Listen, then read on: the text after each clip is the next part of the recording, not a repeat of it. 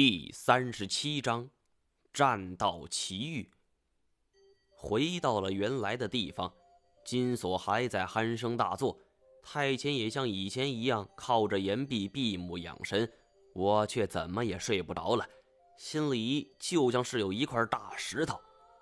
我偷偷看了一眼太前，心说这小子忒怪了，好端端的叫我起来，又没头没尾的跟我说了这么一句话。听上去是隐晦的告诉我一些秘密，实际上却使我更加迷惑了。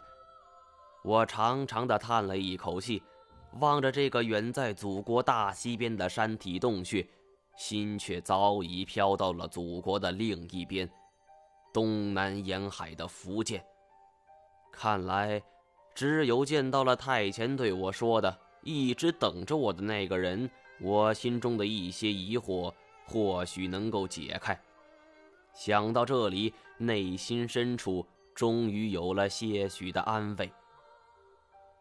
当我们重新出发的时候，已经不知道时辰了。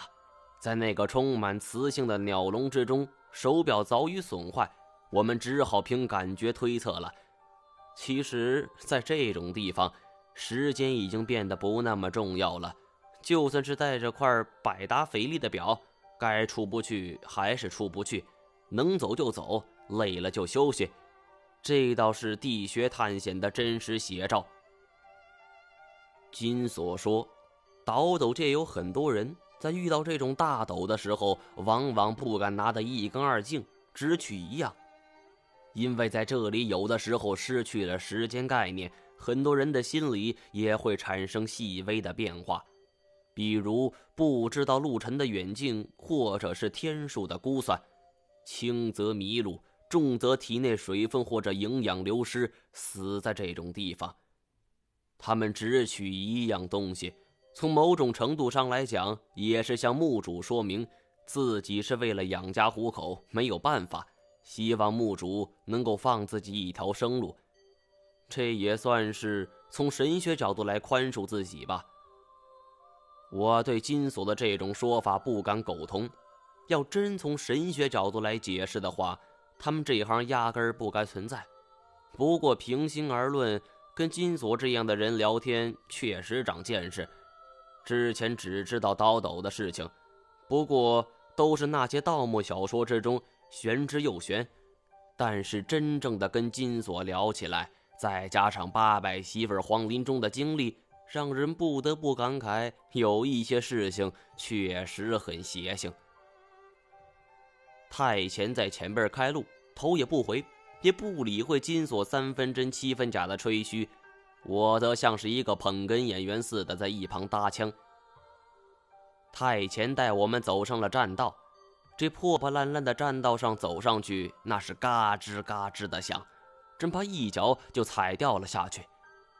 金锁隔着围栏看了一眼深不见底的深渊，喊道：“念檀侠，您老确定这地方没问题？我可没你那样的身手。我不是胆小，我是怕万一我和毛爷有个好歹，还得麻烦你救我们，不是？”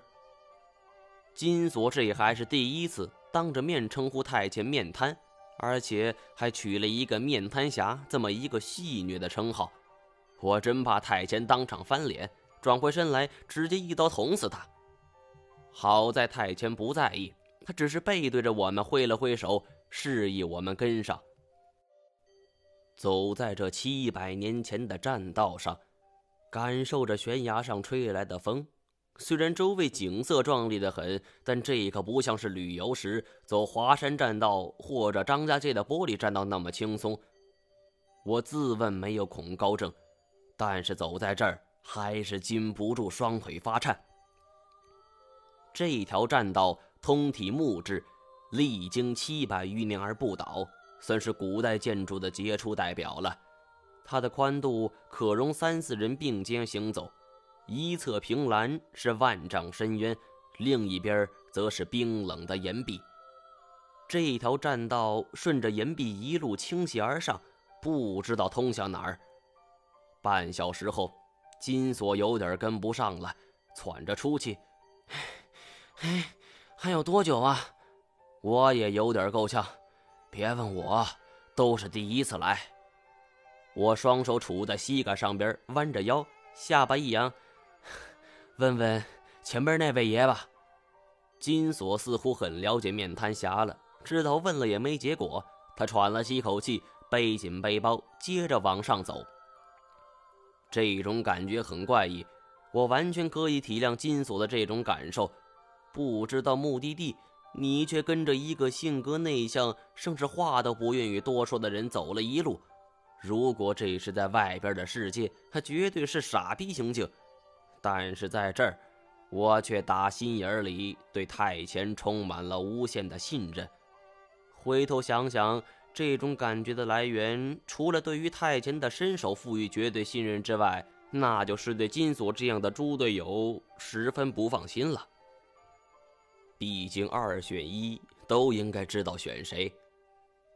这条栈道一路向上，我们就像是走在一个上坡路之上，而这条路似乎没有尽头似的。到最后，太前都累了，主动示意原地休息。我试探性的问他还有多远，他低着头不说话。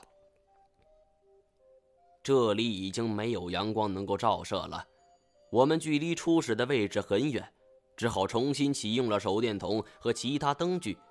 这样短视距的照明工具，再加上周围的气氛以及脚下咯吱咯吱作响的栈道，让人觉得头皮发麻。我不得不找一些话题来缓解这种氛围。金锁，你是倒斗的行家，你说说这栈道是干什么用的？金锁好不容易有了卖弄的机会，他清清嗓子，像是领导汇报似的。如果面瘫兄是要带咱去皇陵的话，那么这一条栈道就应该是当初皇帝下葬的时候士兵们抬棺走过的地方。你看这么解释，按年都算差不多有七百年了。虽然重铸蛇窑，但就是不倒。这样的良心工程，除了统治阶级用，平头老百姓连想都不要想。这一点我比较认可。皇帝出殡，那必然是大队人马，这样阔气的栈道，自然是为了这些人而准备的。但我还有一点不太明白，你说的虽然有道理，但是这未免太长了一些吧？咱们三个走了这么远的路了，都没到达终点。这要是七百年前的下葬队伍，走走停停的，全都堵在这儿，甭说是一条木栈道了，那就是金水桥也得塌呀。再者说，这一路时走时停的，对皇帝也太不尊敬了吧？我没说嘛，人家皇帝的棺椁是嗖一下被一道金光射进去的。金锁边说边摊开手掌，做了一个飞翔的动作。我不敢苟同这种说法，而是看向了太前，想从他那儿得到一些信息。但是这小子怔怔地看着墙壁，一句话也不说。毛爷，这次好不容易进来了，还九死一生，您怎么都得顺点东西吧？金锁的老毛病又犯了。我笑了笑，没有回答。既不肯定也不否定，问他有什么想法。金锁拿出水瓶喝了一口。我这一次来呀，看情况这查什么国的常年战乱，瞅这栈道修的虽然结实，但歪七扭八，估计皇帝老儿也没几个钱，有油水就捞一笔，没有呢，我就看看能不能找到什么玉矿卖，这样也不算白折腾一趟。金锁的贪心。是整个圈里都出了名的，只要钱到位，这小子没有不敢碰的。而最悬的一次，外地来了几个客人，要卖一对宋朝汝窑的小胆瓶儿，就连我这外行都觉得品相完美，而且价格也不贵。而最难得的是，这对汝窑小胆瓶还是一对儿，实打实的是真是稀品。而唯一的遗憾就是。价格太低了，虽然我不懂古董，但我觉得这东西如果是真的话，在后边加个零，那都不算过分。金锁当时也很谨慎，招来了几个朋友一起参详，而最后付款拿货。这件事儿本来也就就此了结了。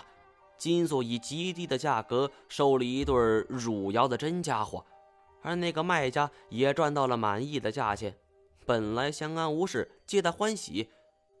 可没想到，还不到三天，景洪市警方就找上了门，在我们这条街上，那是挨家挨户的问有没有见到过这对小胆瓶。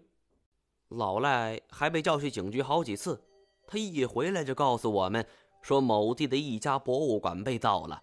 而这对小胆瓶就是博物馆的镇馆之宝，明知事有蹊跷还敢收赃，这就是金锁的贪心之处。当时我都替他捏把汗，但金锁不慌不忙，还感激老赖没有咬出自己。他不慌不忙地联系了一个香港买家，短短半天，他就以原来十倍的价格转手了。事后每次谈起的时候。金锁都悔得捶足顿胸的，再给我一星期，就一星期呀！我起码能在后边再加俩零。想想当时，如果他跟香港那个家伙没谈妥，估计现在还在监狱里吃牢饭呢。贪心贪的连命都不要了，难怪说古人立志智昏呢。不过我也不能过多的责怪他，毕竟我身上也不干净。既然当了婊子，那就别想着立牌坊的事情了。伤天害理的事儿做得多了，但我觉得自己比太前正大光明的多。这小子明明知道很多事情，但就是不说。我盯着他的脸看，他却一直盯着我们。而少许，我忽然发现，他不是在看我们，而是在看我们的身后，那种眼神十分警惕。说不上来是一种怎样的感觉。如果打个比方的话，大概像是大型的猫科动物潜伏在草丛之中，随时准备伏击猎物的感觉。我被他盯得心里发毛，额头上突然就冒出了豆大的汗珠。我想扭头看看金锁，因为这小子刚才还喋喋不休吹嘘呢，而却忽然住了口。他应该也是注意到了太前的眼神吧？我内心很紧张，却情不自禁的扭头看去。太前断喝一声：“不要看！”扭了一半的脖子，马上就弹簧似的转了过来。我眼神瞟过去，太前的手已经悄悄按在了两柄短剑的剑柄之上。他又从坐姿慢慢变成了单膝跪地，身子弓着，像是一只随时准备出击的豹子。四周安静极了，我甚至可以听到自己的心跳声。而蓦然，太清的身子一弹，像是一把离弦的箭一般飞了过去，嘴中喝道：“闪开！”